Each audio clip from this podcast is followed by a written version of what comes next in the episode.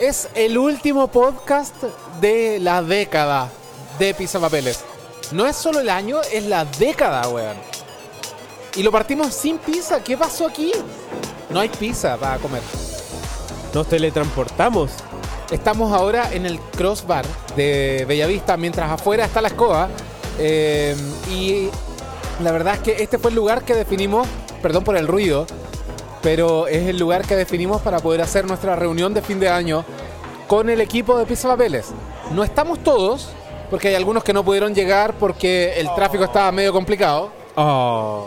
Eh, claro, y además porque, bueno, ustedes saben, Chile se acabó. Entonces, como Chile se acabó, eh, Plaza Italia, Plaza Dignidad, está súper complicado de poder llegar a ese lugar. Y desde ese lugar, tres cuadras, está eh, el crossbar. Así que nada, hoy día somos los que somos, somos seis hasta este momento eh, del equipo de Piso Papeles, es básicamente la mitad del equipo que estamos acá disfrutando cervezas y conversando sobre lo mejor del año y lo mejor de la década en este podcast modular de Pizza y Papeles. Eh, obviamente el podcast de Pizza Papeles que mm, eh, llega en la última versión de este año y de la última versión de esta década. Tenemos acá, vamos presentándonos por el costado hacia la derecha, Roberto Mera. Roberto Mera, un gusto. Muchas gracias por estar acá. Yo soy José, yo soy José Manuel Chaparro, eh, me dicen el, el Chapa, el Chapa.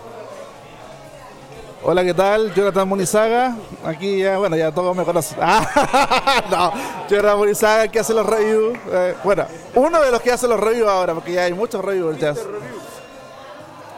Eh, y aquí Nelson Salazar, el fotógrafo de Pizza Papeles. José Carvajal, solté una cerveza para decir esto. Así que vale la pena. Claramente el más sobrio de todos nosotros porque Nelson se cura con Coca-Cola. Así que está bien. Y salud por esto. Yo, mi nombre es Hugo Morales y este saludo es por ustedes, muchachos, por acompañarnos durante este año. Este es el podcast modular de Pizza Papeles, Pizza y Papeles. Y sopaipilla, en este caso, y papeles. Estábamos comiendo sopaipilla. Eh, ¿Por qué estamos comiendo sopaipilla? ¿Cómo? ¿Por qué estamos comiendo sopaipilla? No sé. No. ¿Tú, tú las pediste, güey? De hecho, sí, no me acuerdo. Bueno, gracias por acompañarnos y de partida, obviamente hay que partir este podcast agradeciendo a toda la gente que nos ha acompañado durante este año y durante todos estos años. No hemos estado en toda la década, pero de una u otra manera, los más viejos de acá, en la industria, Jonathan y yo, eh, hemos estado durante toda esta década y hemos visto esta década pasar frente a nuestros ojos. Eh, y por lo mismo, me parece súper bueno que este podcast sea una, un resumen de lo mejor que vimos en la década. Obviamente todos van a tener la opción de hablarlo. Ustedes también pueden comentar eh, a través de, bueno, Twitter, Facebook, lo que sea, a través de donde sea que nos estén escuchando. Pero yo quiero partir abriendo esta conversación hacia mi derecha nuevamente, Roberto Mera. ¿Qué fue lo mejor que viste durante este año? No la década, el año. 2019 se acaba en pocos días más. Y eh, me interesa saber tu opinión sobre qué viste este año que te llamó mucho la atención para bien.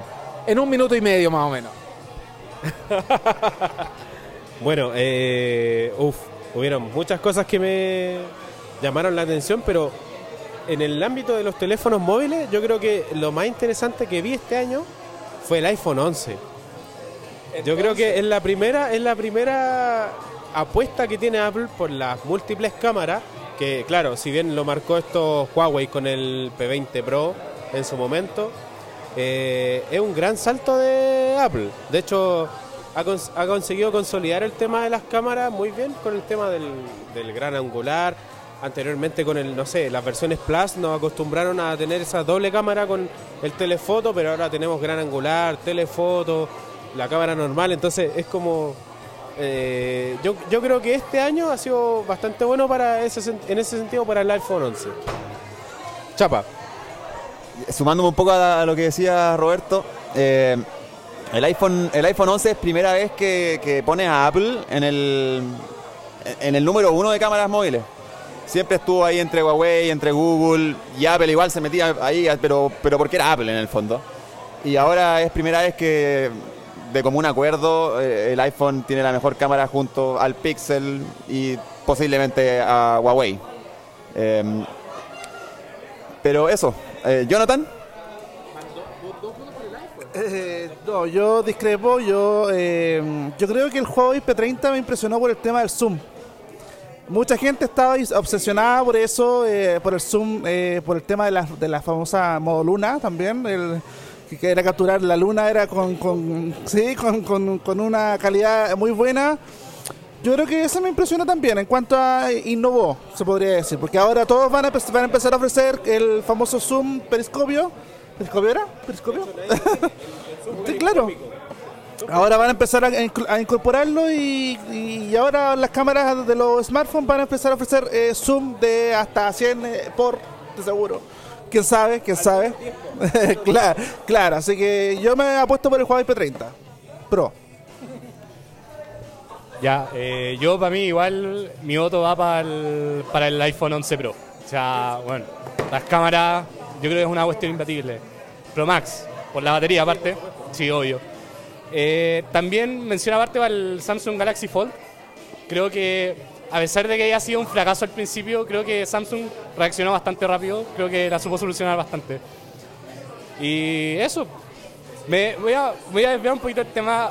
Otro, otro, ya que Hugo sacó durante esta semana el, un pequeño como review del Nissan Leaf. Eh, voy a mencionar también un auto, el Porsche Taycan.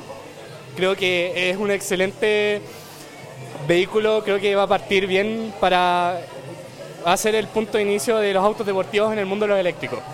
José. perdón, perdón, perdón. Eh, bueno, quiero hacer el voto unánime, casi, casi unánime del iPhone Pro Max. Vamos, carajo. Por haberlo, por haberlo probado y después volverme usuario, sin duda eh, es el gran cambio y el gran salto de iPhone. Partiendo por las cámaras, incluyendo el gran angular y sin duda la batería. Esperaba que fuera un cambio en batería, pero fue simplemente un paso más allá. Pero punto aparte también lo que yo mencionaría sería la competencia de los gama media. Si bien no es lo más tendencioso, eh, la gran mayoría de las, de las empresas eh, apuntaron a la gama media en muchos aspectos. Por ejemplo, Samsung lanzó toda una línea de gama media que también es considerable ahí. Eh, Huawei también fue competencia y sin olvidar a los chinos de Xiaomi. Lo que estáis mencionando efectivamente está, se refiere al- a la serie A de Samsung, que es muy destacable. A80. A80 es un teléfono fantástico, pero el A50, por ejemplo, hoy día, hoy día, eh, que estamos grabando el podcast, yo salgo en las últimas noticias hablando sobre el A50 y una serie de otros teléfonos. Yo, ya que ustedes dijeron básicamente todo lo que yo iba a decir, eh, voy a añadir un teléfono que no ha sido puesto sobre esta mesa. Me parece que más que Note 10, Galaxy S10, como el primer teléfono importante del año de Samsung, la serie S, es eh, el que marca un poco la línea de hacia dónde va a ir la marca durante el año. Convengamos también que durante ese mismo evento eh, Samsung presentó el Fold, que falló catastróficamente en una primera etapa, si, siquiera antes de llegar a, la- a las tiendas. Pero eh, Galaxy S10, principalmente la versión Plus, a mí me gustó mucho, me dejó un muy buen sabor de boca, por decirlo de una forma. Y eh, creo que es lejos uno de los teléfonos más destacados del año. Obviamente el iPhone 11 entonces me parece que es un muy buen teléfono, es un buen producto, las cámaras triple del- de la versión Pro y de la versión Pro Max son súper buenas, pero es lo que esperamos de ellos, pues, ¿cachai? Esperamos eso de ellos. Yo buscaría, yo buscaría cosas que no han sido, como, yo buscaría cosas que no necesariamente son como lo obvio. Entonces, de todo lo que ustedes han dicho, yo me la jugaría por aquellos que, se, que, intentaron hacer algo distinto. Y efectivamente tomo el punto que dijo José de la gama media. En la gama media hay cosas muy choras hoy día. Hay cosas muy buenas. O sea, Nokia con su 6.2, 7.2. Son Motorola, por ejemplo, con con, con sus cámaras extrañas. La línea, la línea Moto, la línea Moto One creció increíblemente. Yo creo que incluso se va a terminar comiendo a Moto G, a Moto Z, a todos. Eh, pero no sé, Xiaomi, por ejemplo, con este Mi 9T, a mí me parece fantástico. Un teléfono muy bueno por poca plata. Pero si tengo que, si tengo que elegir uno, ustedes no se escuchan, así que. pero si tengo que elegir uno en particular, obviamente le voy a poner mis fichas y mi, eh, mi banderita de mejor teléfono del año. Probablemente se la voy a terminar poniendo al iPhone 11 Pro Max, que es un teléfono que a mí personalmente y dentro de mi ecosistema funciona muy bien. De hecho, es el teléfono con el que grabo mis videos, el teléfono con el que hago todas mis cosas. Así que súper bien. De hecho, el podcast lo estamos grabando en un iPhone 11. Sí, sí, el podcast está saliendo a través de un iPhone 11 Pro Max. Eh, no, mencio- A ver, ¿cómo, cómo, cómo? Otra mención rosa, el Nokia 9 PureView. Yo creo que es uno de los teléfonos más interesantes de este año, especialmente por el tema de la cámara. Está bien, el equipo funciona más o menos, en un principio. Por lo menos cuando yo lo, yo lo probé, funciona bien más o menos. Pero en cuanto a cámara, la verdad es que bueno, el equipo es excelente. Es un- no es un teléfono, no es una cámara, no es para todos. Es para los que les gusta tomar fotos de verdad, porque no es rápida, pero sí te entrega una calidad excelente que a lo mejor para la persona, para la, para la persona que solo publica en redes sociales, a lo mejor le va a dar lo mismo. Pero para los que son más fotógrafos, los que les gusta apreciar los detalles y todo eso, el Nokia 9 es probablemente una de las mejores cámaras que vas a tener. Pero, pero en cuanto a mejores, a mejores cámaras, ¿te refería mm, al tema de, de- de la calidad de foto a capturar una, a- al capturar una foto manual? O, o porque igual el, el iPhone y el, y el Pixel usan software y, y sale una foto igual de buena, no sé, no sé. ¿A qué te referís con eso? Mira, Chapa, eh, cuando... no, no, no, mira. eh, si algo que se destaca bastante del, del Nokia 9 es, eh, primero, cómo captura los colores. Es un poco más realista, no, no abusa del HDR como lo puede hacer de repente el Pixel o el iPhone o especialmente los Samsung. Eh, y lo otro es el nivel de detalle que captura. Como tiene tantas cámaras, tres de esas, tiene cinco cámaras en total, tres de esas son en blanco y negro.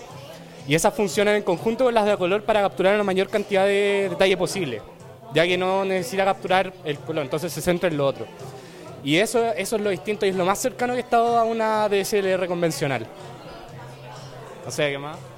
Mira, eh, efectivamente yo, usuario del Nokia 9, eh, me parece súper destacable. Ahora, echo súper de menos el hecho de que Nokia no haya integrado nada nuevo en la cámara en la versión eh, de Android 10.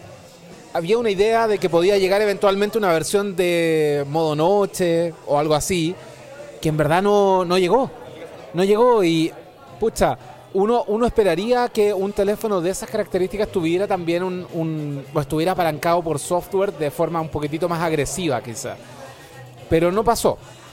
Para la gente que toma fotos y que tiene el tiempo para componer una foto, buscar en el modo Pro las mejores opciones para poder setear una foto y puede tomar una foto así, el Nokia 9 y me atrevería a decir también el Huawei P30 Pro son probablemente los mejores teléfonos que puedes comprar porque tienen los sensores más grandes, porque tienen, eh, tienen todo ese tipo de cosas ahí a disposición.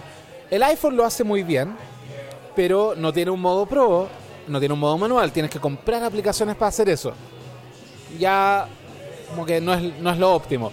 Pero obviamente si tienes un iPhone y compras una, una aplicación para poder trabajar manual, está bien, es tu decisión. Pero desde el punto de vista de cámaras, probablemente si yo tuviera que elegir al gallo que gana dentro de esta, de esta categoría, sin temor a equivocarme, por sensor, solo por sensor, y digo por sensor porque no tienen servicios de Google, eh, sería el Mate 30 Pro. Es un gran, gran, gran teléfono para tomar fotos. Para tomar fotos. Ahora, si quería usar... No, si quería... si- pero espérate, si quería usar Gmail, cualquier otro teléfono va a ser mejor. Un Alcatel. Si quería usar Gmail. Pero, pero, el- pero para tomar fotos, el Mate 30 Pro es una gran cámara. De hecho, ese equipo salió ganador en las pruebas de, de uso ciego de Marqués. Sí, pero también ta- salió- ganó en las pruebas de, de DxO Mark y francamente es el líder de DxO Mark en su versión 5G. Es que el, el Mate no solo es, es líder en cámara, yo diría que es líder en pantalla, en batería, en diseño, en servicios de Google, no. Pero si tuviera los servicios de Google, sería. Sería. Yo me atrevería a decir que es mucho mejor a. O sea, no sé si mucho, pero es mejor al Galaxy S10. Y- Sí. Ya, pero ¿para qué les vamos a contar que viene pronto? No, no, no les vamos a contar eso porque en verdad no estamos para eso. ¿Para qué? ¿Para qué? Eh, ya, pero ya le dimos una vuelta un poco a los mejores teléfonos del año. Acá se va a abrir... ¿Quieren hablar de smartphone de gama media? Ya, ok. Roberto, ¿cuál es tu smartphone de gama media favorito de este año? Uf, difícil, difícil momento. He probado bastante igual de, gama media y el que me sorprendió harto fue un ZTE, aunque no lo crean. Un Z, no, un ZTE. El Blade B10, V10, es un teléfono que, si, bueno, cuesta menos de 150 lucas. Es un teléfono que tiene una cantidad generosa de memoria RAM, 4 GB para ser específico. No, pero, pero mira, es pa- mira, si, claro, pero si tú querías un teléfono que, que cumpla con, con la mayor cantidad de funciones posible, es un teléfono que tiene una cámara no brillante, pero algo que def- defiende bastante bien el tema de las selfies, eh, gran angular en la cámara frontal, tiene una buena cantidad de RAM, el sistema operativo es bastante limpio, es, es similar a un Android puro. De hecho, eh, utilicé aplicaciones para verificar la tasa de cuadros de la pantalla y se mueve a 60 cuadros por segundo. Entonces, todo lo que tú hagas en el ZTE va a ser fluido. La interfaz al cambiar de cámara, tiene buena gestión de RAM, no se te van a, reiniciar las aplicaciones, algo que molesta bastante cuando tú te cambiáis de dos a tres aplicaciones y que la tercera o cuarta vuelva a empezar de cero sin retomar lo que ya teníais trabajando, eh, eh, es súper frustrante. Entonces, en ese sentido, el, el ZTE, para lo que es gama media, o sea, hablemos de sobre eh, 100 lucas y menos a cuánto, 300 lucas, yo creo que es un teléfono bastante brillante en ese sentido y bastante accesible. De hecho, incluso probé algunos juegos, no sé, PUBG Mobile, el Asphalt 9, y corren bastante bien. De hecho, no tienen nada que envidiarle a los, a los otros equipos de gama media. Claro, hay aspectos que flaquean un poquito como el, el- el sonido externo, el altavoz, etcétera, pero, pero me sorprendió, anda bastante bien. Y su diseño es bonito. Yo asumo que Chapa va a decir que el mejor gama media es el Pixel 4. Por la RAM. No, el Pixel, el Pixel 3 es el mejor gama media. El Pixel 3.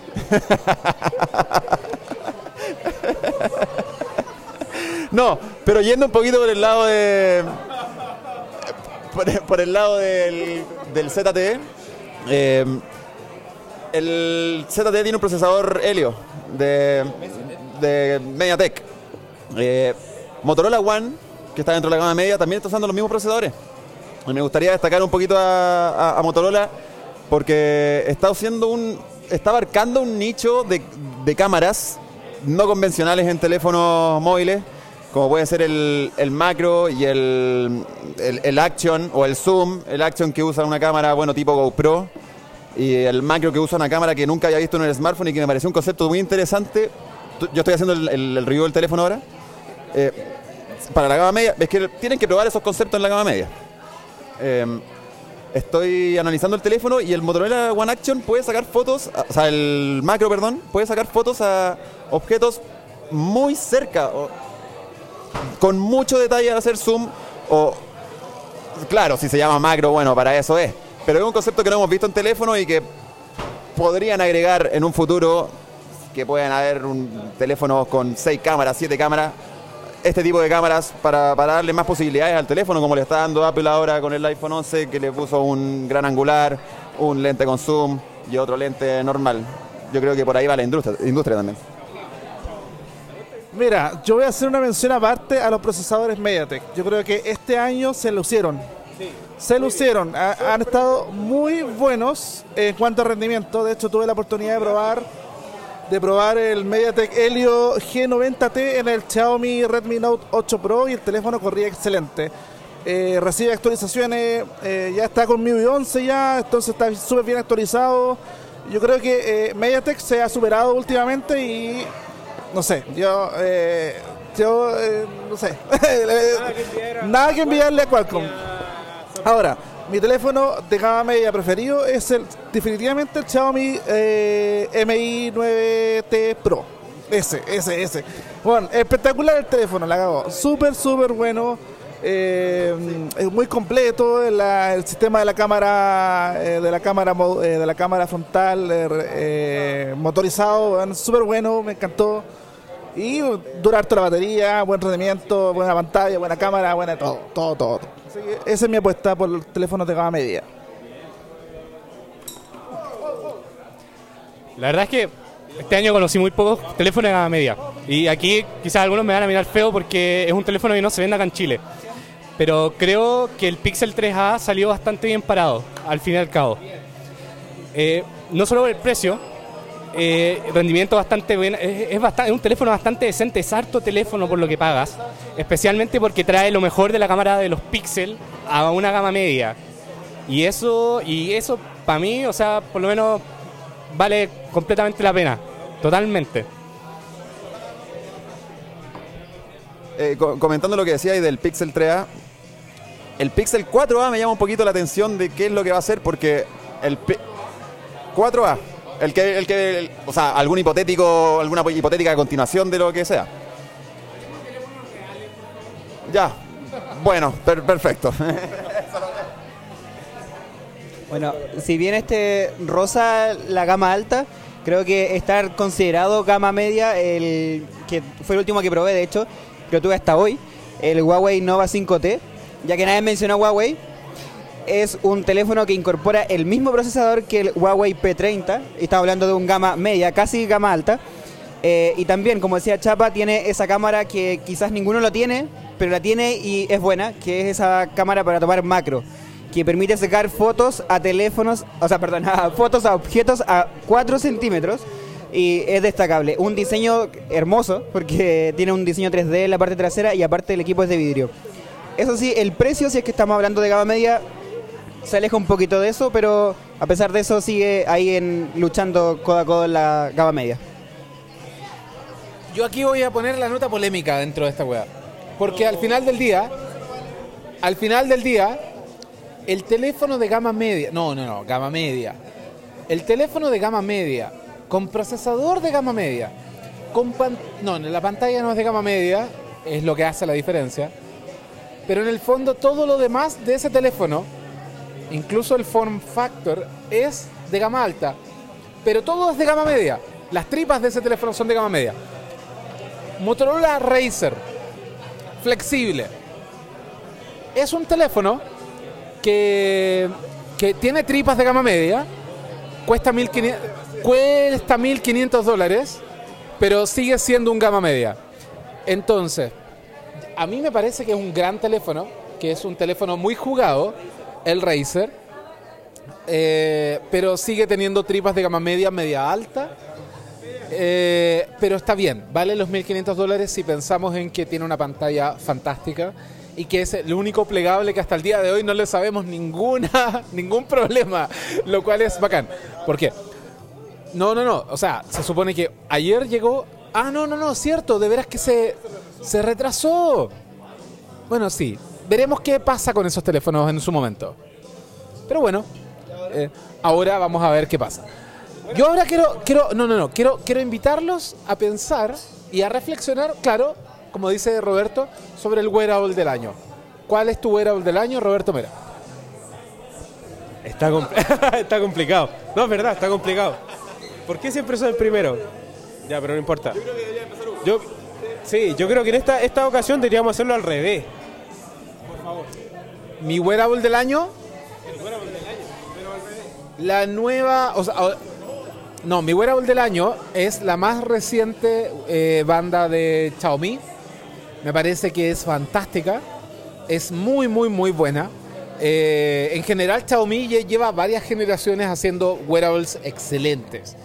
Eh, pero mm, para aquel que no quiere un, un smartwatch como tal, porque ellos tienen un smartwatch, el nuevo smartwatch eh, basado en, en Wear OS, que en verdad es- está súper, súper sobrevalorado. Y parece un Apple Watch. Eh, pero en verdad a mí me parece que eh, la banda de ejercicios de Xiaomi. Mi Band 4, Mi Band 4, es un muy buen dispositivo para tener en cuenta a la hora de comprar un, un- un equipo que te mida tus signos vitales. No, no necesitáis más que eso. O sea, si queréis un, un Apple Watch para poder tener un, no sé, ver que te, que te midan las pulsaciones por minuto y cuánto caminaste y todo, cómprate una Mi Band 4. Cuesta, cuesta 10 veces menos. Cuesta, no, cuesta como casi, sí, cuesta casi 10 veces menos. La tienes que cargar una vez al mes. Y es bacán. Es muy buena. Y bueno, en Chile cuesta casi 30 mil pesos. Y eso es todo lo que tienes que saber. Funciona perfecto con iOS, funciona perfecto con algún dispositivo de Android. O sea, de hecho funciona mejor con Android. Pero, no sé, a mí por lo menos esa es la que mejor me parece que funciona. ¿Qué opinas tú, José? Estuve en su presentación en Chile. Si bien no lo conocía al detalle, me parecieron dos cosas atractivas. eh, su memoria interna y su diseño, que queda demasiado bonito. Al menos en sus dos versiones. El Watch GT2 de Huawei. El Huawei, el, yo voy a decir algo que quizás sea... No lo probé, solo lo vi. Por eso que veo que todos se paran acá. Claramente, claramente no lo probaste. Esa weá es como tener una papa con una correa en la mano. Es horrendo. Es horrendo. Yo invito. Yo, yo invito. Yo invito a la gente a que se ponga. No, yo invito a la gente que se, se ponga una zanahoria amarrada en el brazo. Y probablemente va a ser mucho mejor que el Huawei eh, GT Watch. Watch GT, no sé cómo se llama. GT Watch. GT Watch 2. Probablemente una zanahoria amarrada a su brazo va a medirle mejor y va... Da lo mismo, da lo mismo. eh, Es así de irrelevante. Es así de irrelevante, Roberto Mera. Pero ¿saben qué? Es lo, lo- más divertido de todo esto. Es que no es porque sea feo, no es porque sea malo.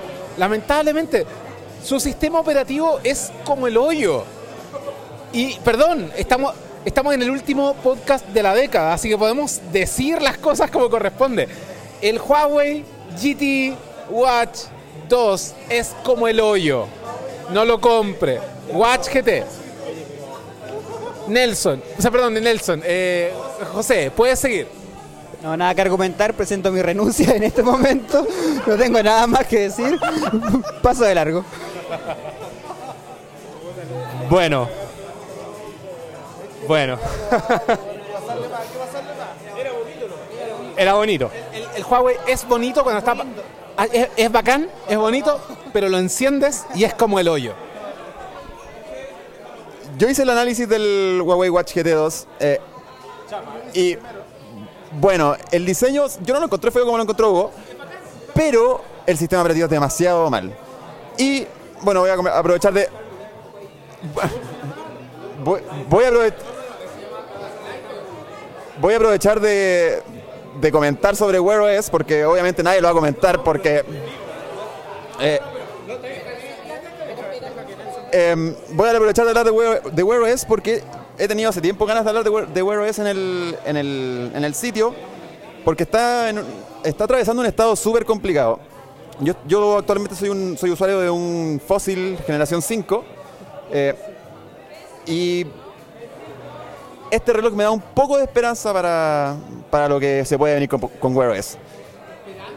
Un po esperanza, sí, porque Wear OS estaba muerto hasta antes de esta generación de relojes. De esta, algo le hicieron al procesador y a la RAM que por fin Wear OS, después de generaciones y generaciones, se mueve de forma fluida.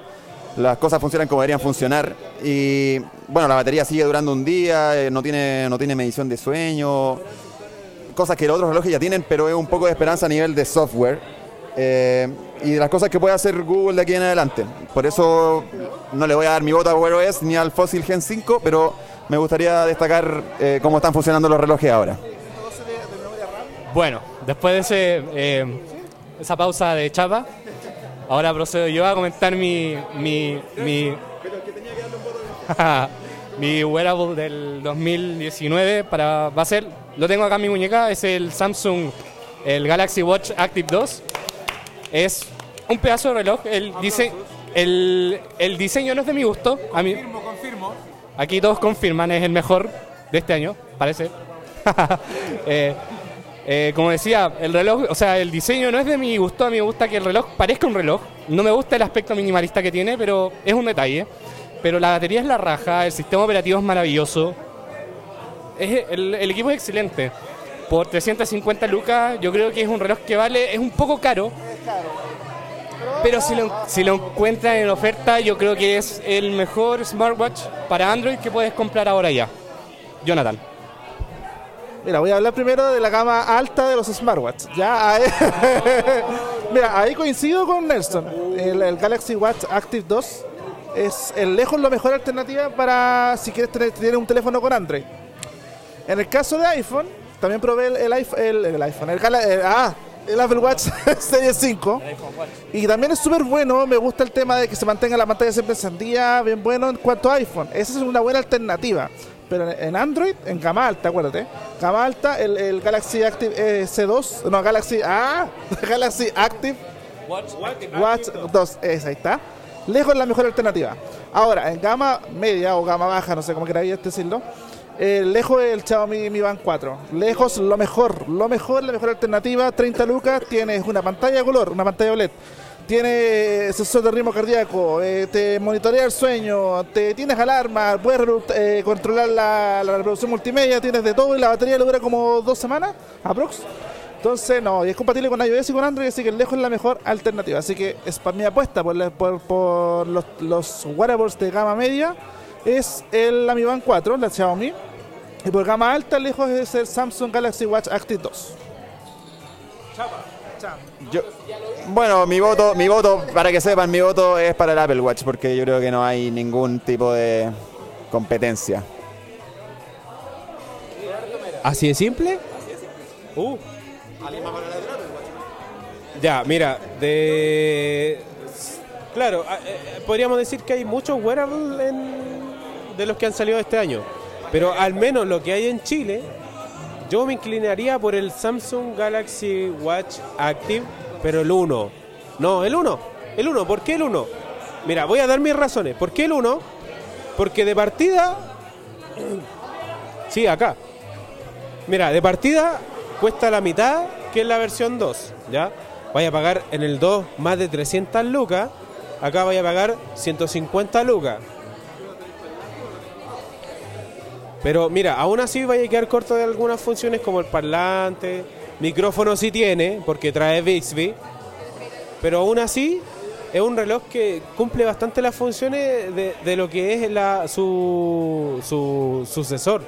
¿ya? En este caso vaya a poder tener el monitoreo 24/7. De hecho, vaya a tener funciones que ni siquiera en el 2 vaya a poder contar, porque claro, el 2 tiene electrocardiograma, pero no se puede usar acá en Chile. Entonces, son funciones que realmente están limitadas para pagar más de 300 lucas.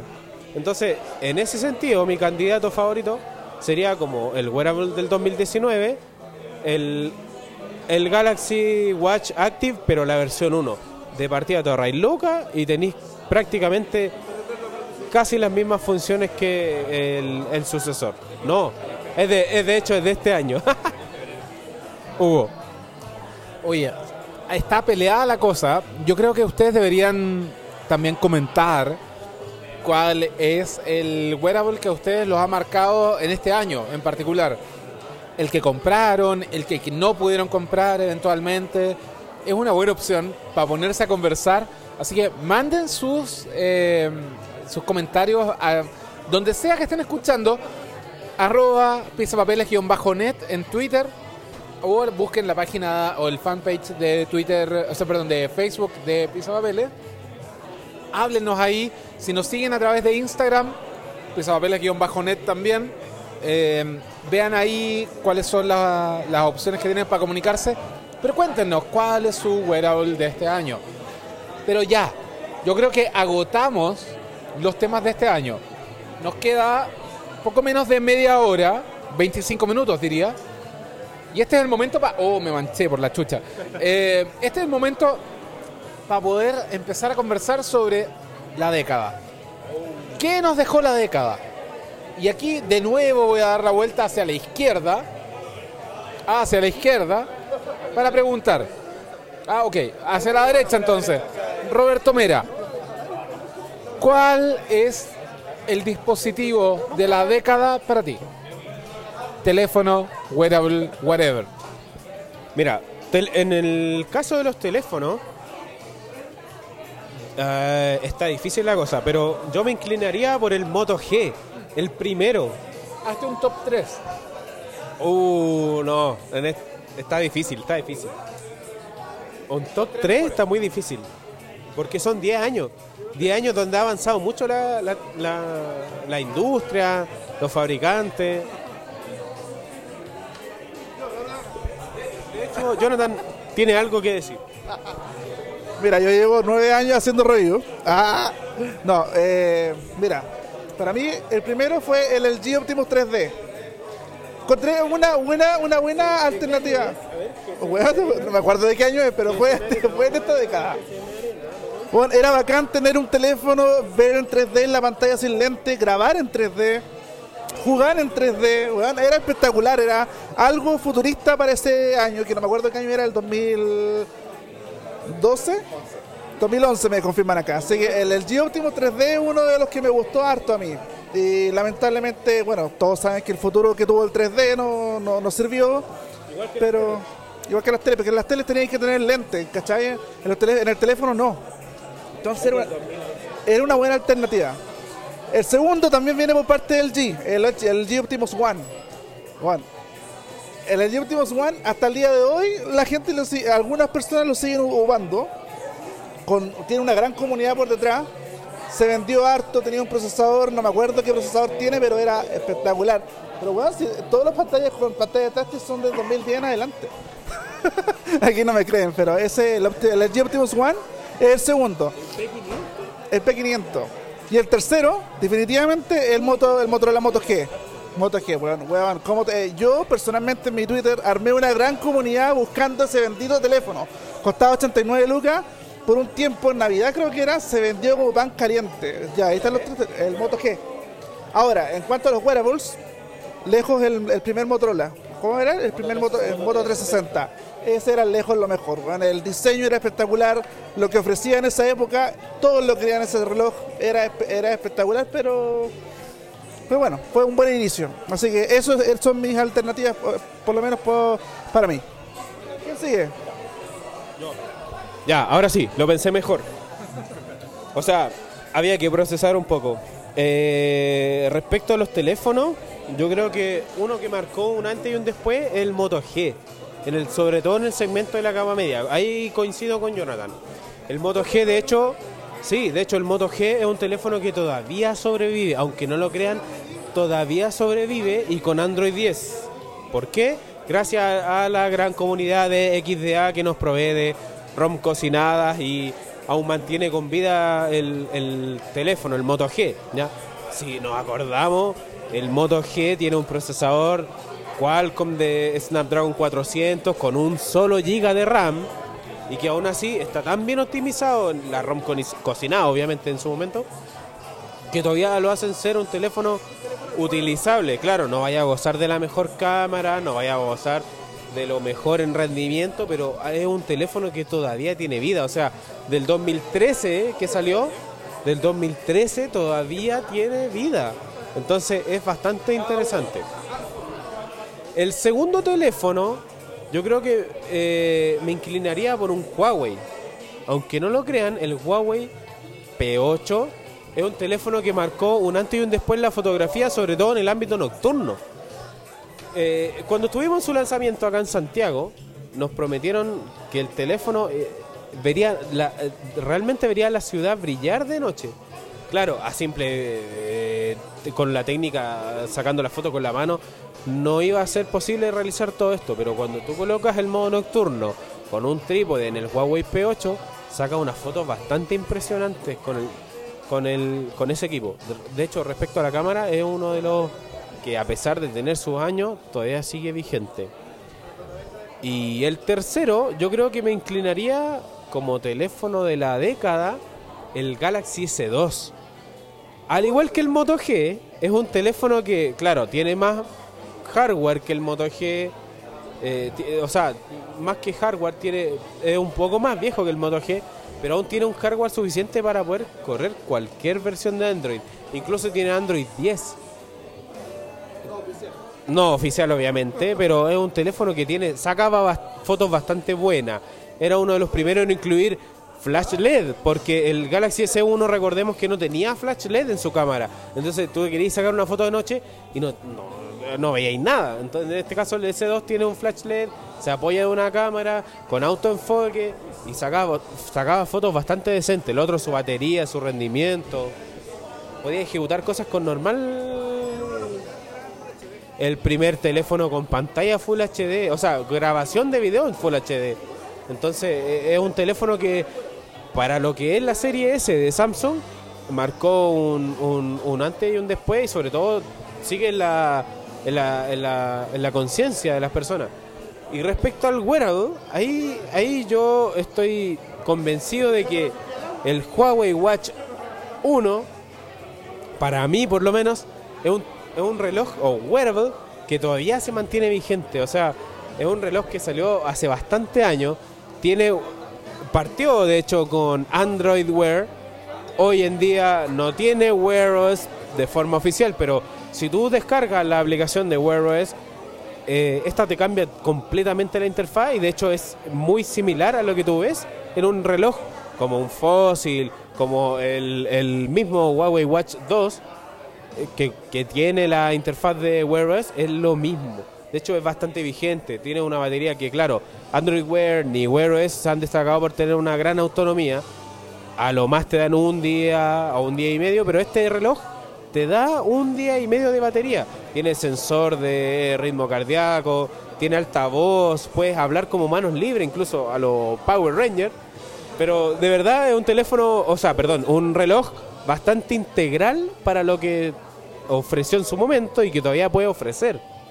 No, no sé si coinciden conmigo, chicos.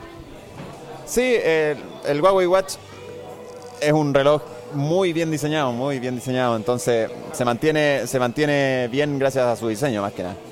Eh, bueno, comentando, yo no quería dejar de lado a Samsung tampoco en, en la década porque ha sido uno de los principales exponentes de, de Android y que ha mantenido a Android en el, en el, donde está en el fondo, eh, en lo más arriba.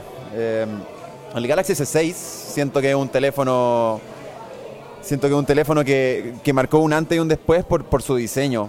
Hasta, la- hasta el Galaxy 16, todos los Samsung Galaxy S, la línea S, siempre haya usado plástico o cualquier itineración de ese material.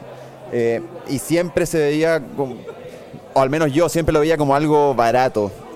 Entonces el Galaxy S6 cuando trajo el metal y el vidrio a la parte posterior, eh, se están riendo acá, no sé por qué, eh, no importa. Ah, verdad, el Galaxy S5 tenía un parche corita atrás, qué desastre. Qué desastre de teléfono. Bueno, pero el Galaxy S6 vino a- con el aluminio y el vidrio, vino a cambiar un poco la industria porque todos los fabricantes a partir del Galaxy S6 tenían que ponerse como una obligación. O sea, aparte del iPhone que ya lo usaba, con, con- o sea, usaba aluminio en ese momento. Pero materiales premium en el fondo. Todos los fabricantes eh, de la gama alta tuvieron que usar un material premium después del Galaxy S6. Eh, también me gustaría destacar al, Nexus 4 de Google eh, y de LG. LG que venía haciendo las cosas bien hasta ese momento dentro de dentro de la industria de Android. Después no sé qué habrá pasado con LG. Eh, bueno, en verdad sí sabemos, pero, pero dejémoslo hasta ahí. No hablemos del G. Eh, el, Nexus 4, bueno, traía una parte de atrás de vidrio, uno, un diseño que era muy, muy bonito, muy único. Tenía una parte posterior que era algo así como un vidrio brillante, o era, era como, es como difícil de explicar. eh, hay que verlo, el Nexus 4, yo creo, para poder ver lo bonito que es. Eh, los vidrios curvos, que es un detalle que no se usaba mucho en ese momento. Y bueno, eh, marcó la línea Nexus. Los- la- yo creo que la popularizó bastante, más, más que el Nexus 5 y que el Nexus 6. Eh, y que fue como un, un buen pie de inicio para, para la línea Nexus. Eh, y que se transformó después en los Pixel. Y en los wearables es imposible no destacar a Apple, que siento que es el único que lo ha hecho excelente, no, no bien, excelente. Si bien podríamos meterle al Apple Watch un- una buena medición de, de sueño o por ahí una mejor autonomía de batería, a nivel de software y de hardware eh, es único el Apple Watch. Es imposible no destacarlo. Em, yo voy a partir al revés. El tercer lugar al primer lugar en cuanto a, a teléfono. Eh, en tercero, para mí es un teléfono que yo, cuando salió, yo no, yo no lo probé porque no tenía mucha conciencia, porque estaba en quinto básico. Eh, iPhone, iPhone 4 fue adem- además el primer iPhone que pasó por mi casa. Eh, pero siempre fue un teléfono que me llamó la atención y que, y que, y, que marcó como un cambio en el, rumbo de Apple. Eh, como que era, era un teléfono hermoso. Eh, sigue siendo sigue siendo un teléfono hermoso a día de hoy, a estándares de hoy. Es chico, sí, pero es hermoso. Y igual siento que duró bastante, hasta hace pocos años se seguía viendo, seguía siendo bastante común. Yo lo vi varias veces. Y bueno, ese por el lado, el iPhone no puedo hablar mucho, como dije, yo estaba en quinto básico, no, no, no, no, no- tenía plena conciencia de, de los equipos. Eh, en segundo lugar, voy a repetir lo que dijo Chapa, el Samsung Galaxy S6 marcó un antes y un después en la línea de Samsung. Cambió ese paradigma que teníamos, decía que Samsung era barato. Ahora uno piensa en Samsung y por lo general uno piensa en equipos bastante bien hechos, en equipos premium. Pero antes era, era antes el pensamiento que uno tenía con Samsung no era solo con el tema de la construcción, con el Galaxy S5 que era no, no era buen equipo, pero también por el software. Eh, TouchWiz era pésimo. Yo creo que todo el mundo se acuerda del Aquis, como todo el mundo le decía. Y ahora, en realidad, lo que ha conseguido Samsung desde que fue lanzado el Galaxy S6 ha sido bastante notable. Y en primer lugar, eh, este tiene un puesto bastante importante en mi corazón porque fue el primer gama alta que tuve. El primer Moto X fue un regalo de cumpleaños, pero también fue importante porque puso de nuevo a Motorola en el mapa. En un- que gracias a Google, Motorola volvió a estar en el mapa de los teléfonos. Y con el Moto X lograron un equipo muy bueno, cuyo único real talón de Aquiles era la batería. Pero era un teléfono excelente, se movía bacán, tenía una pantalla decente para la época. Y nada, excelente equipo. Em, wearables. Eh, difícil. Eh, Apple Watch, razones obvias, pero para mí va a ser sí o sí el Moto 360 de primera generación. Primer smartwatch que tuve. Eh, excelente equipo, muy bonito, pero para el resto era muy malo. Pésima batería, la pantalla era lento, era lento, era muy lento el equipo. Y la pantalla era pésima. Pero era un equipo muy bonito. Y tengo buenos recuerdos de ese reloj. Ahora está ahí en una cajita, pero era buen equipo, buen equipo, dentro de todo.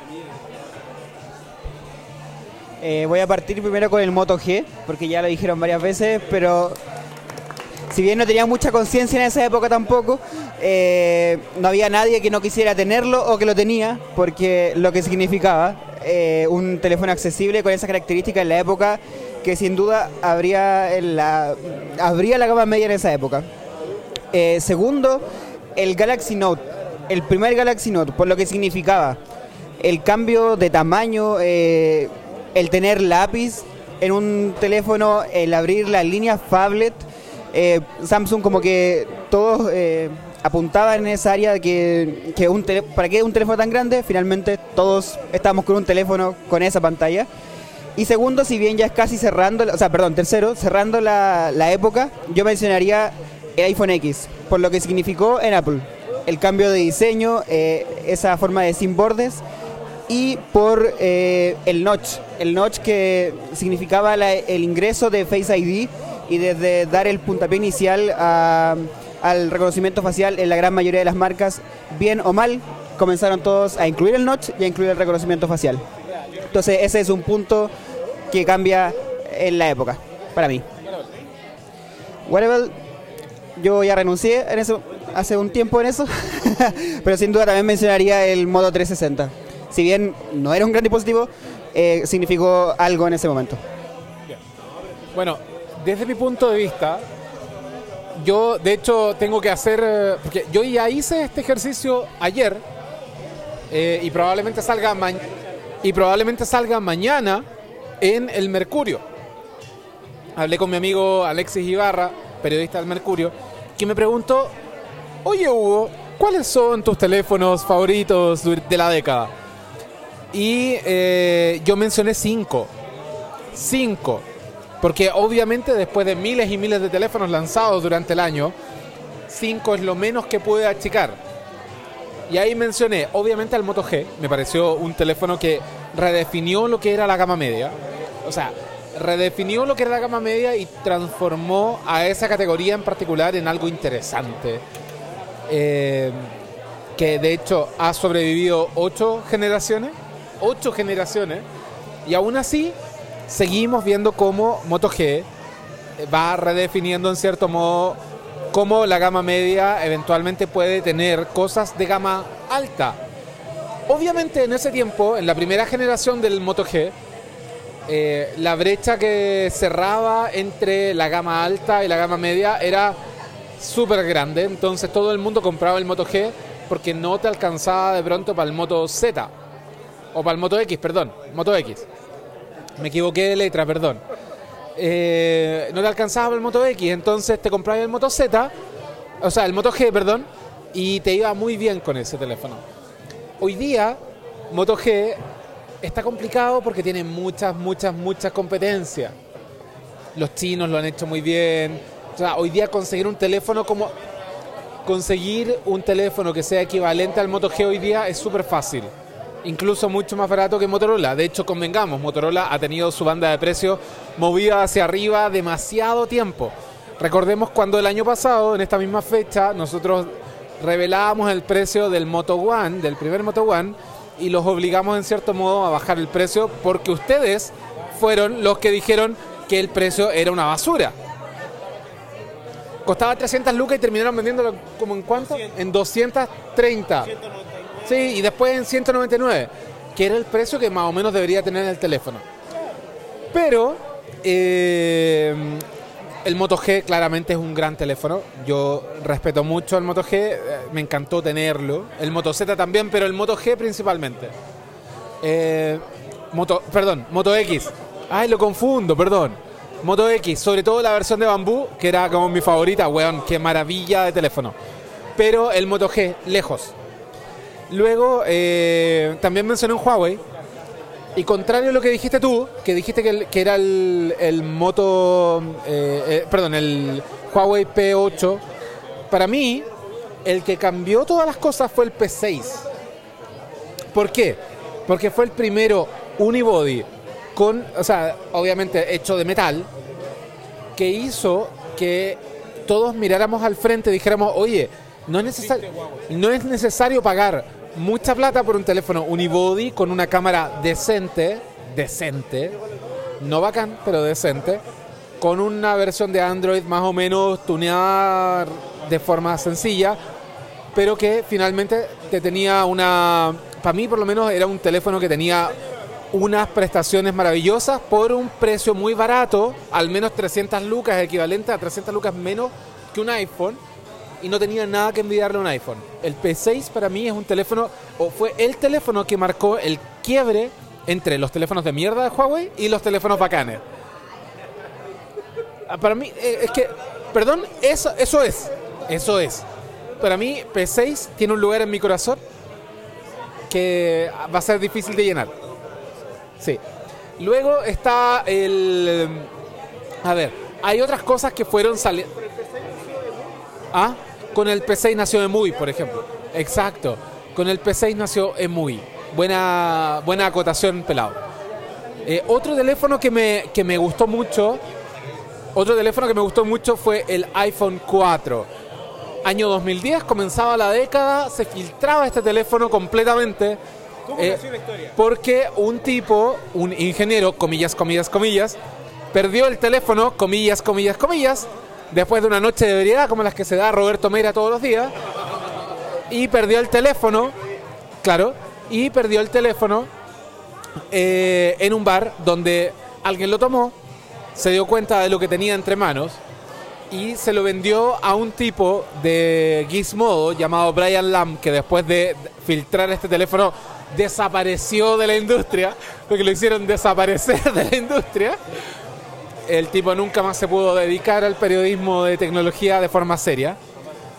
Eh, y eh, finalmente ocurrió que eh, el teléfono, no solamente la filtración hizo que nos estuviéramos preocupando del iPhone, sino que al revés, hizo que nos preocupáramos todavía más de el- del iPhone. Antes de eso, Apple siempre fue súper críptica. Ellos siempre guardaron bajo siete llaves sus filtraciones de, o mejor dicho, su- sus teléfonos nuevos y cosas así.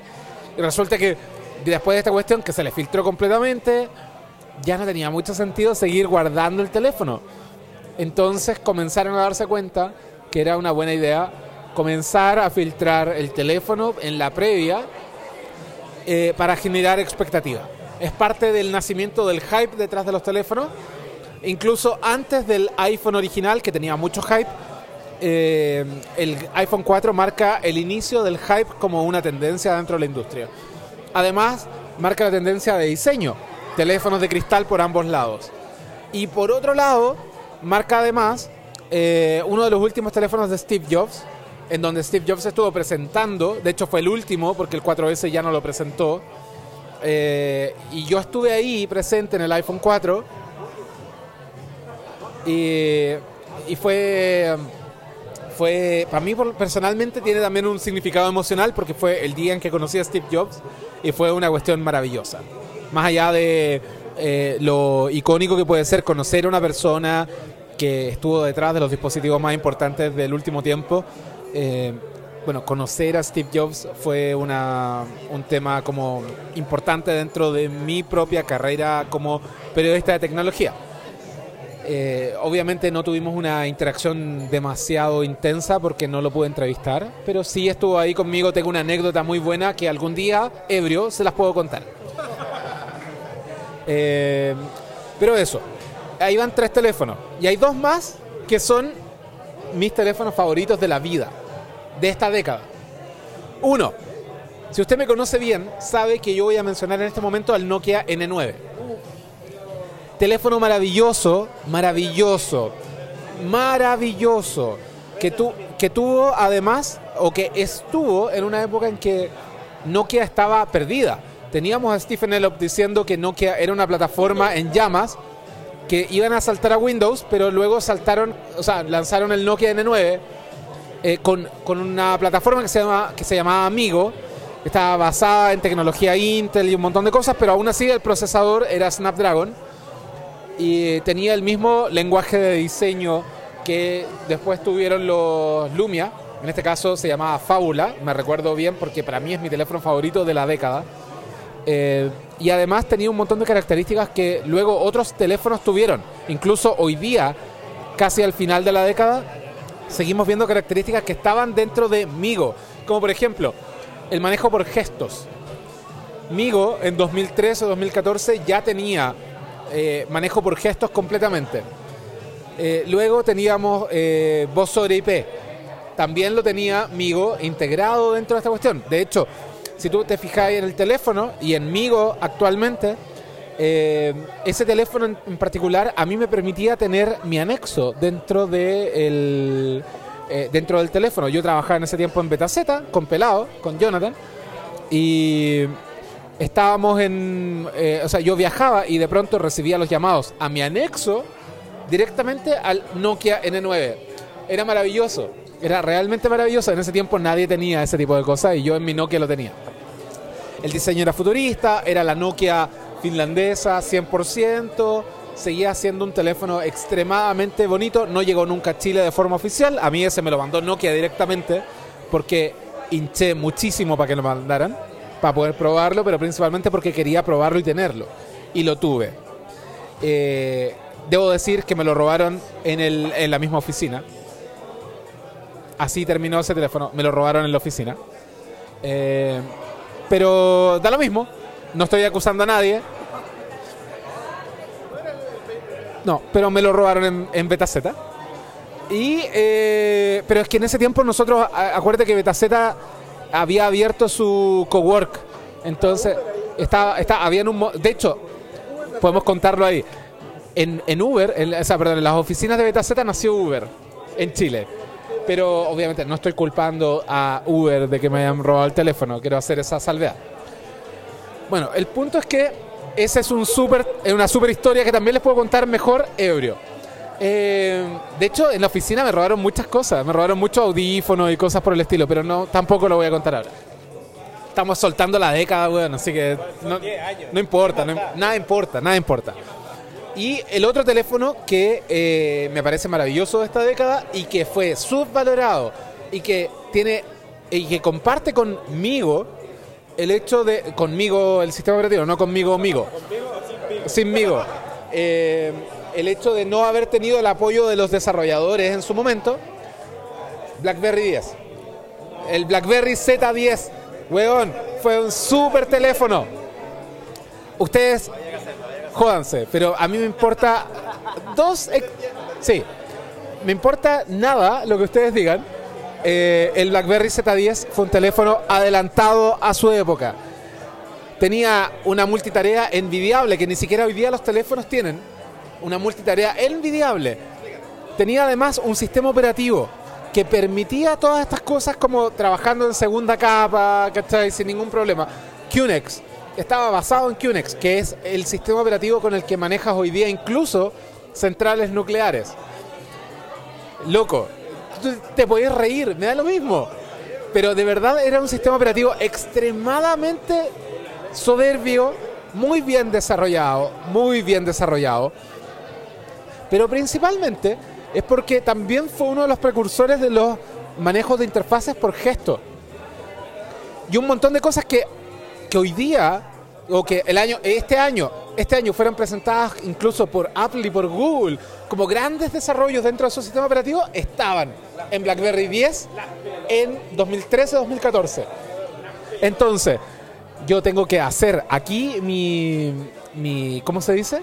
Mi, mi mensaje de desagravio para dos sistemas operativos que fueron muy mal comprendidos y muy mal recibidos por la comunidad desarrolladora. Migo fue bacán, se, terminó convirtiendo en Sailfish, primero Yola y luego Sailfish, aguante Rusia, y luego BlackBerry 10, que lamentablemente lo votaron, pero que si hoy día BlackBerry 10 hubiera perseverado en esta, este- probablemente se hubiera convertido en la tercera vía que fuera la competencia entre Android y iOS. He dicho. Te lo digo porque, porque además tengo, hasta el día de hoy, tengo y uso un BlackBerry Passport que le amo. Me imagino un BlackBerry Passport, eh, pero con diseño actual. Me lo imagino tipo iPad, pero, tipo iPad Pro, pero chico.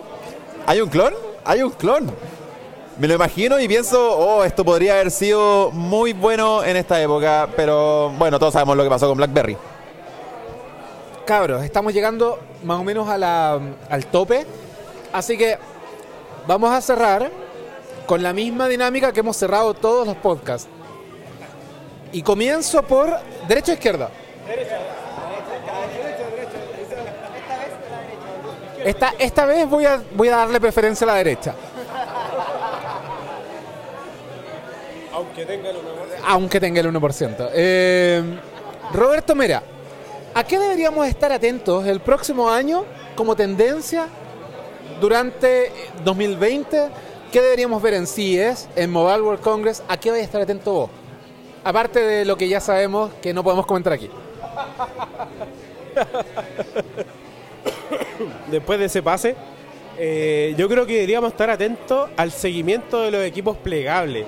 Los equipos plegables, yo creo que, claro, en el 2019 vimos muchos equipos prototipos, no sé, Galaxy Fold, que al final, claro, quisieron ser comerciales, pero al final siguen siendo un prototipo. Pero yo creo que el 2020, yo creo que va a ser el año de, de innovar. No solo en el ámbito de los plegables. Yo, yo espero, por favor, y espero de corazón, que Nokia, porque, mira, sabemos que, sabe, todos sabemos que Nokia está volviendo al mercado después de su receso con Windows Mobile, su pérdida contra los equipos inteligentes como Android, el iOS de iPhone, con ya se- eh, sepultando Symbian. Yo espero que después de su renacimiento, que fue en una primera etapa, consolidarse con una buena versión de Android, en este caso al alero y de la mano de Android One, yo espero que Nokia este año, aparte de sorprendernos con el sistema operativo, su actualización, etcétera, yo, yo espero diseños.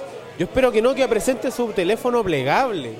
O, o- o lo que sea en realidad, puede ser algo así como el Moto Racer, no sabemos si va a ser como el Galaxy Fold o, o el Surface de Microsoft o el LG, plegable con, con dos etapas, dos pantallas.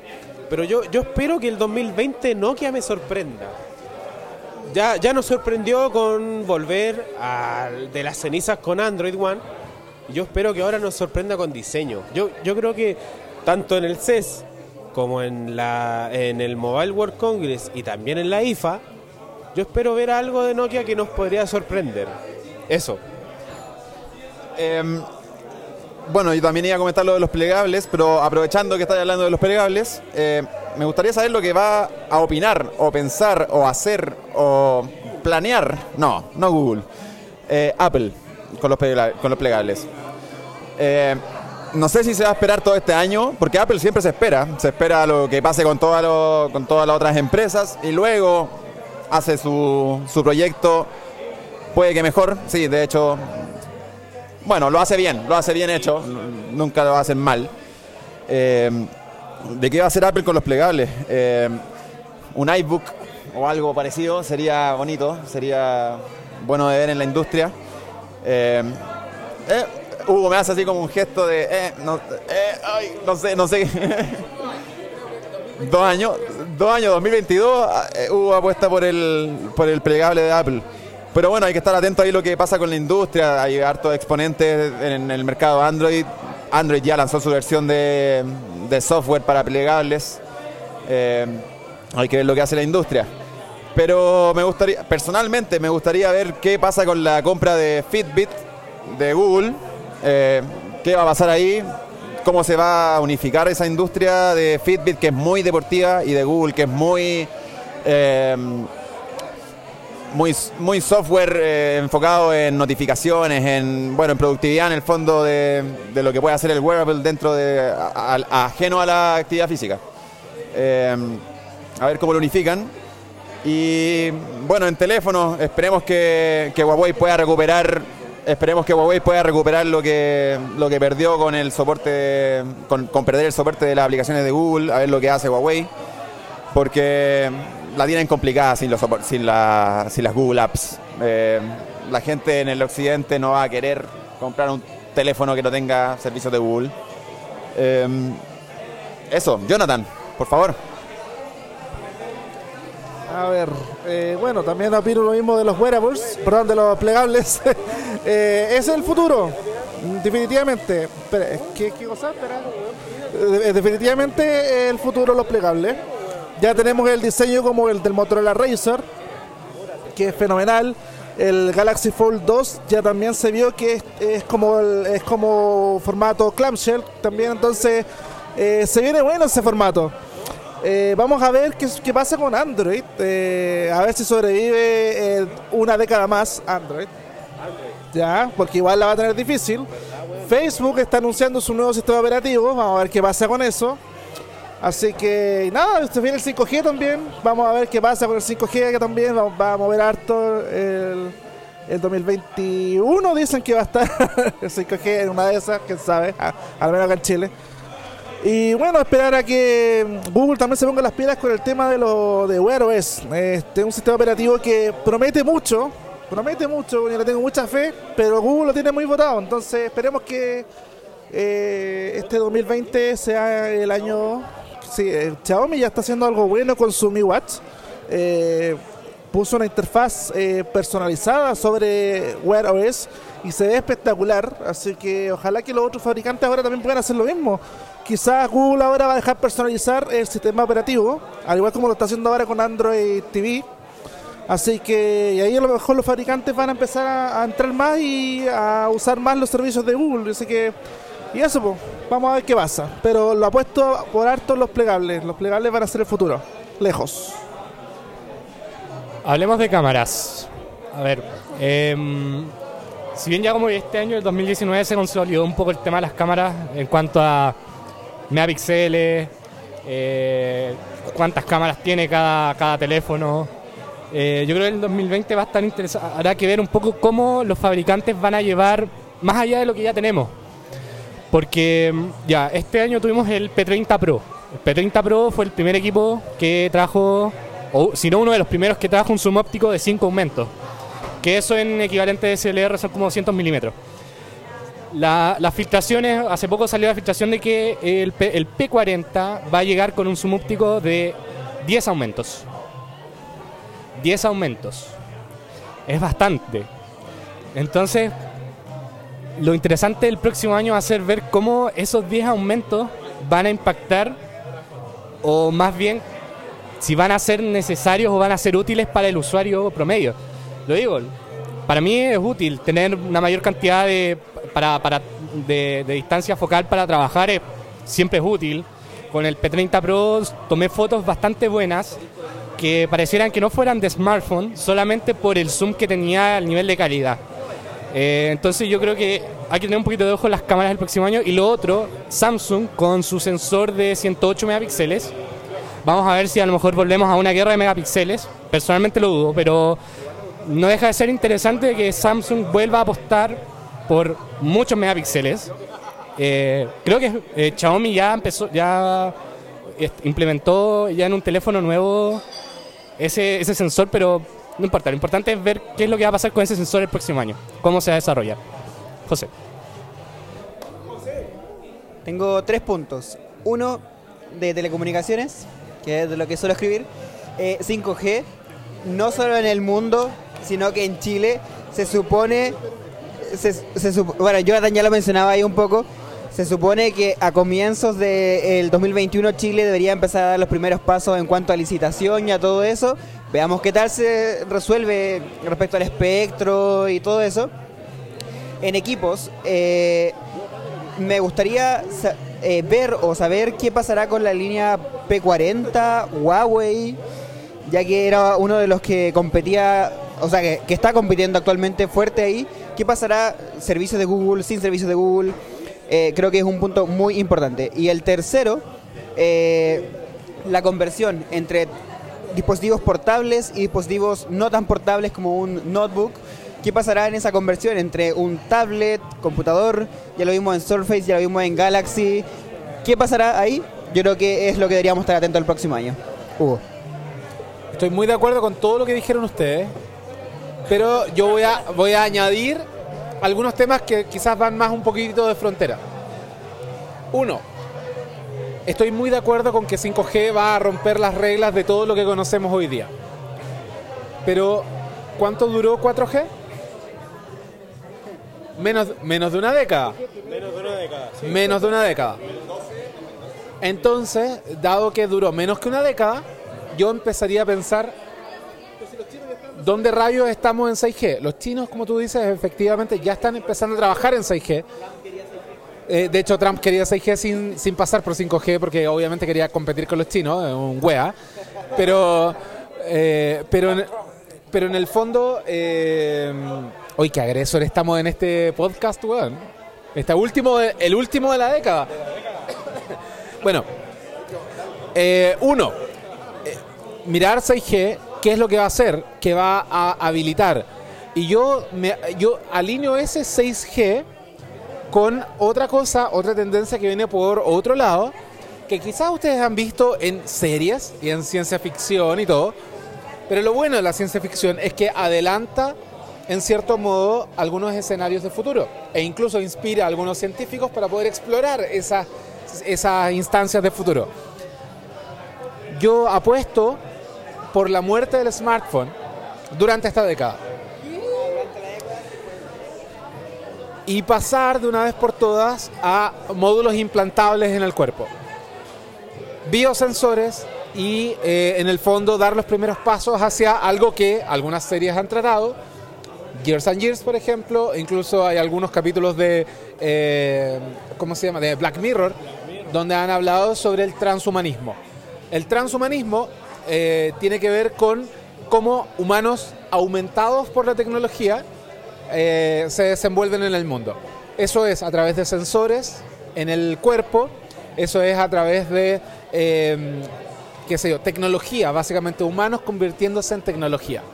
Lo cual es bacán y al mismo tiempo es terrible porque te das cuenta que puedes quedar aún más obsoleto de lo que ya está el cuerpo humano.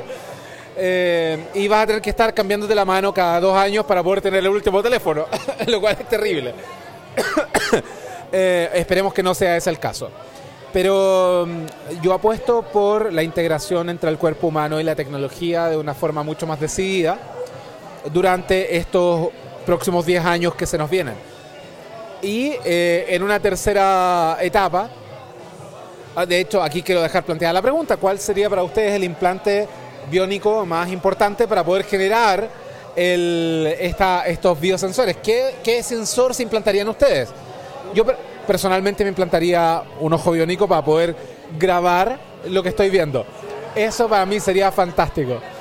Eh, pero bueno, sabemos que quizás podría ser más complejo. Eh, hoy día ya existe gente que se implanta cosas en el cuerpo. Hay gente que se ha implantado sensores NFC para poder abrir puertas y cosas en los dedos.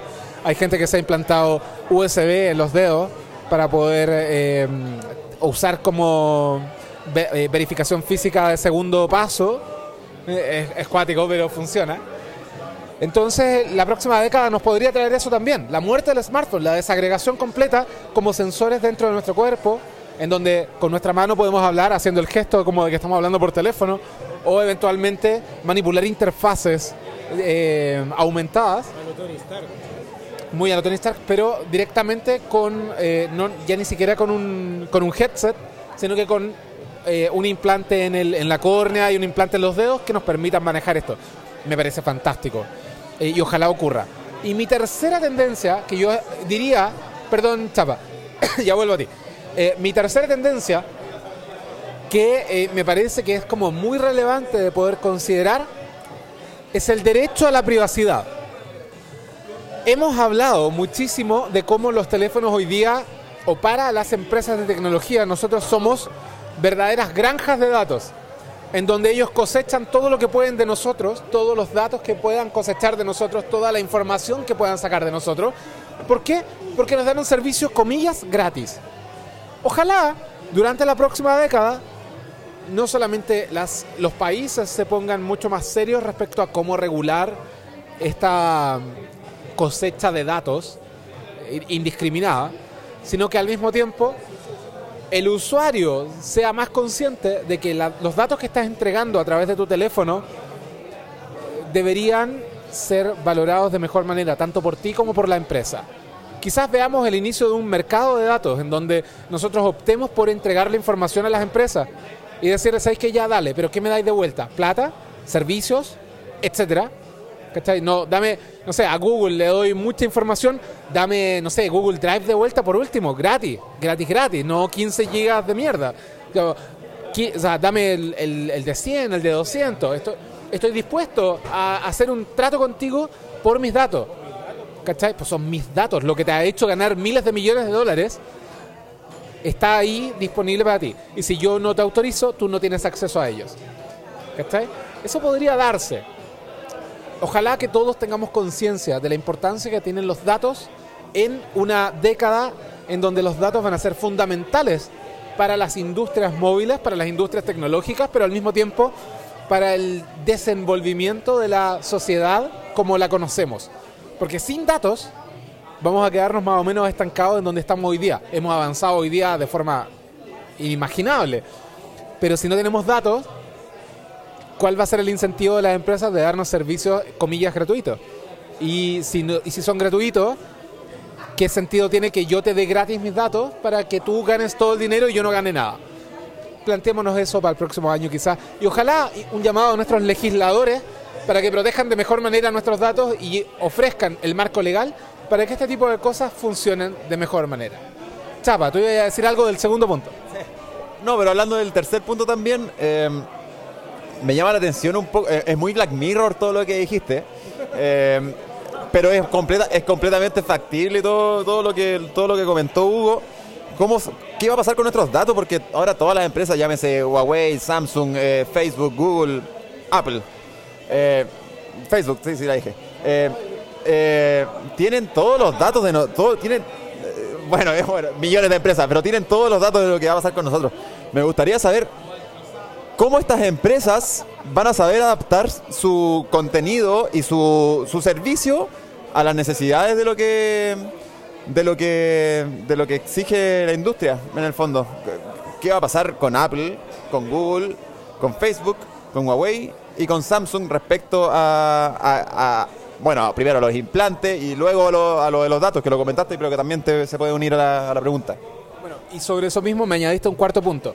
La desagregación de los servicios de, Estados Unidos, donde hoy día se está tratando de regular de forma muy potente a las empresas de tecnología, y cómo eso va a significar que China venga y nos imponga un montón de nuevos servicios con Trump así incendiado en la Casa Blanca. O sea, corriendo en círculos y botando espuma. Hoy día TikTok está mostrándonos como una empresa china que funciona muy como las gringas, está llegando a todo el mundo de forma masiva. Eh, hoy día el mercado le está haciendo en cierto modo el vacío a Estados Unidos, más allá de que las empresas sean estadounidenses, las propias empresas estadounidenses están buscando formas de poder hacer su negocio sin pasar tanto o sin depender tanto de Estados Unidos. Entonces, eso abre la puerta para que los chinos puedan llegar acá, no solamente con teléfonos, que ha sido fantástico, sino que también con servicios. ¿Cuál va a ser el próximo gran servicio que venga a tomar como red social nuestro mercado? Probablemente sea un chino. Y ahí el cambio de equilibrios entre eh, Oriente y Occidente también va a cambiar un poco las reglas del juego de los dispositivos, va a cambiar la regla del juego de lo que queremos, va a cambiar la regla del juego de cómo manejamos nuestros datos. Va a ser super power.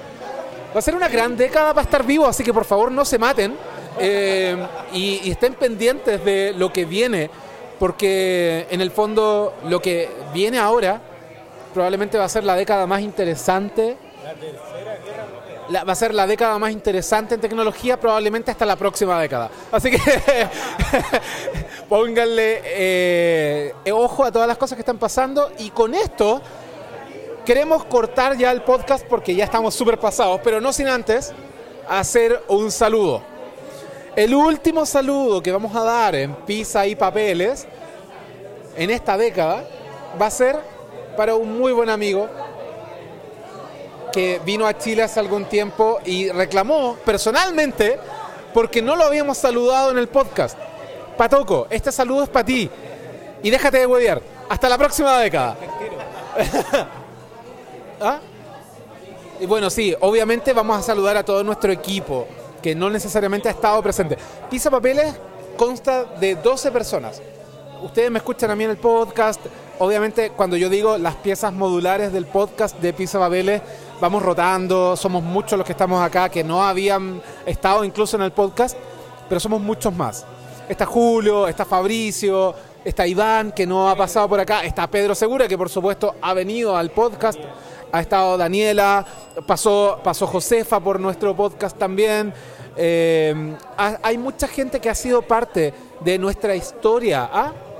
La Vale Pizarro ha estado con nosotros, han estado con nosotros en nuestra historia de Pizza Papeles.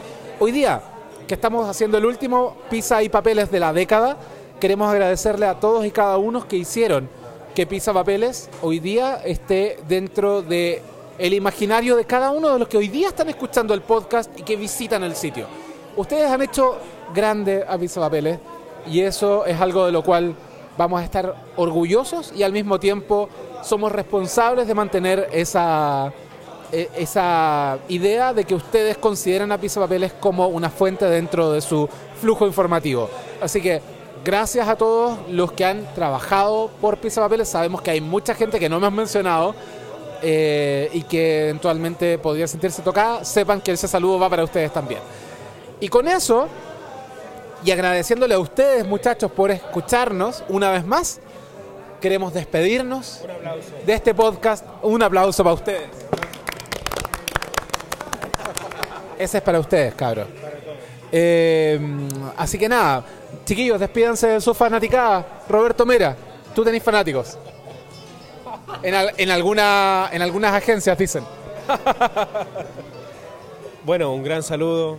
Espero que todos pasen un gran año 2020. Que esta e- década, si a lo mejor le sumó muchas cosas negativas, que la que viene sea muy positiva, que logren concretar su objetivo y eso. Un gran abrazo a todos. Acá la Cross 5. Eh, bueno, chicos, un saludo a todos. A- agradecerle a todos los que nos han seguido durante estos, estos siete años. ¿Cinco años? ¿Tampoco? ¿Tampoco? ¿Cinco años? Me siento más viejo, me siento más viejo. Ha sido una eternidad para mí.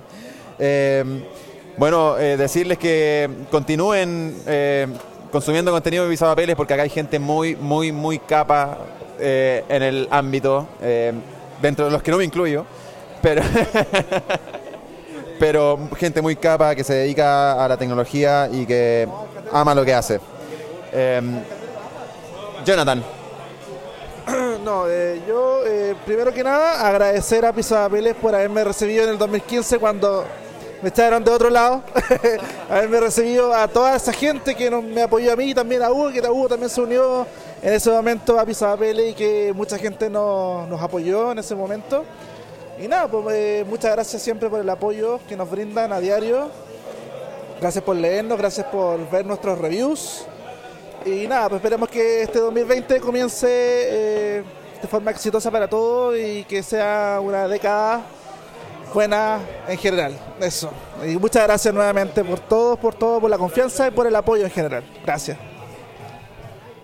Eh, yo también quiero darle las gracias primero a Pisa Papeles por haber acogido a un pendejo de que iba en segundo medio. Ah, porque yo, yo el próximo año, 2020, cumplo cinco años en el sitio. Eh, darle las gracias a Pedro porque él aceptó, él fue el que me, me- me metió al sitio. Y a todas las personas que, con las que he estado, con las que hemos trabajado en Pisa Papeles. Eh, también a ustedes por leernos, por leer nuestros reviews, por leer nuestras notas, nuestras guías, nuestras columnas de opinión y todo eso. Eh, y nada, pues que sea un buen año 2020 para todos, que sea un buen año para Chile. Y eso, muchas gracias. Bueno, yo estoy cumpliendo un año en piso de papeles. Entré en diciembre. Entré en. Llegaban las papas en este momento. Ya. Eh, llevo un año en piso de papeles. Quiero agradecer, por supuesto, la oportunidad. Desde mi iniciativa de Hola, quiero escribir. Hasta ahora. Eh, hace una gran experiencia, pero miro más hacia, más hacia adelante. Estamos cerrando una época y estamos abriendo otra. Entonces, tengo las ansias de ver qué viene en esta época. Eh, ¿Qué vamos a escribir de esta época? Creo que sin duda es muy importante. ¿Y qué pasará por nuestras manos en esta época? Creo que eh, sin duda todos deberían estar atentos a eso, porque esto es el comienzo, me imagino, que de algo grande. Hugo. Bueno, creo que todos lo han dicho todo, así que chao nomás, pues. no. Eh, mira, es súper eh, bonito ver cómo un equipo de gente que ha trabajado literalmente por, por el gusto de hacer este sitio termina convirtiéndose en, en, un, en un medio de comunicación que no solamente validan las empresas, porque en el fondo no es difícil que te validen las empresas. Eh, sin desmerecer la pega que hace la gente de las agencias y todo, que son grandes aliados nuestros para un montón de cosas. Pero hoy día cualquier persona puede escribir de cualquier cosa. Entonces, que nosotros particularmente seamos considerados por las empresas y seamos considerados como principalmente por la gente, eh, me parece todavía más relevante dentro de este trabajo de los últimos cinco años. Eh, Pisa Papeles nació como un blog de personas que eh, fue que, veía en Wireless en su momento noticias que noticias que eran como súper interesantes, se convirtió en un foro primero y luego terminó convirtiéndose en un sitio al cual terminamos migrando Pelado y yo. Eh, y un montón de gente súper, súper talentosa que, con la que hemos interactuado en distintos momentos del sitio. Entonces, obviamente, termina una década y empezamos a mirar para atrás y, por supuesto, vemos toda la gente que pasó por acá, pero principalmente todo lo que hemos cosechado. Hemos cosechado muchas cosas interesantes, hemos visto mucha gente interesante, hemos tenido muchas conversaciones interesantes y, principalmente, hemos recibido el cariño de ustedes y la validación de ustedes. Porque si no fuera por ustedes, de verdad, a nosotros no nos interesaría hacer esta cuestión. No ganamos plata con auspicios porque es muy poco el tipo de auspicio que vendemos. Eh, en algún momento dijimos que no íbamos a vender auspicios, pero claramente no se podía sustentar así. Eh, no podemos escribir por la buena onda. Nadie destinaría su tiempo para escribir por la buena onda. Luego eh, tenemos eh, un, un montón de gente que escribe realmente por la buena onda. Nadie se ha hecho millonario aquí con piso papeles ni nada. Eh, no hay grupos de interés detrás de piso papeles, nadie nos ha puesto millones de, de dólares detrás, ¿cachai? Nada. Es un sitio hecho a pulso por gente que le gustan las cosas por las cuales escribe. Y eso es principalmente lo que hizo, hablando muy personalmente, que yo quisiera venir acá. Eh, me gusta el proyecto y me gusta principalmente tener una conversación sincera con la gente a través de nuestras notas. Gracias por preferirnos, por, por escuchar el podcast, pero también por leernos, por eh, revisar las cosas que hacemos y eh, por comentar las cosas que hacemos. Porque en el fondo, si ustedes no están ahí, nosotros no tenemos sentido. Así que eso. Muchas, muchas gracias. Y ya dejando de ponernos sensibles, voy a culpar a la cerveza por eso. eh, quiero también desearles una excelente década. Ojalá que no nos vengan a desalojar del bar. Porque si escuchan por aquí, va pasando una. Ah, una ambulancia ya. Ok. Eh, pero sí, eso. Básicamente queremos decirles que muchas gracias por todo. Eh, no tenemos ningún auspiciador en el podcast. Cerramos la década sin auspiciadores del podcast, weón. Qué, qué mal. Vamos a hablar con nuestra inexistente área comercial para que, por ejemplo, a que nos pongan Luca o cervezas, por último. Y eso. eh, este es el último podcast de pizza y papeles de la década. Eh, y por eso mismo queríamos aprovechar de darles las gracias por todo eso. Y habiendo dicho eso, cerramos este podcast aquí, cerramos esta década aquí, así que a contar de que ustedes terminen de escuchar esta cuestión, ya es 2020 y se acabó. Contrario a lo que digan, se acabó, ya es 2020. Eh, y esperamos que tengan una excelente década. Y esperamos también que en 2029, más o menos en esta misma fecha, podamos estar haciendo un podcast comentándoles todo lo que vimos y ver si es que Mera estaba equivocado, si el pelado estaba equivocado, si José estaba equivocado. Probablemente todos estábamos muy equivocados, porque si hay algo que tenemos muy cierto, es que la tecnología es mucho más rápido que lo que podemos incluso pensar nosotros mismos. Muchachos, ha sido un honor trabajar con ustedes y ha sido un honor trabajar para quienes nos están escuchando hoy día y a quienes nos visitan en Pieza Papeles. Será hasta una próxima década. Será la próxima década.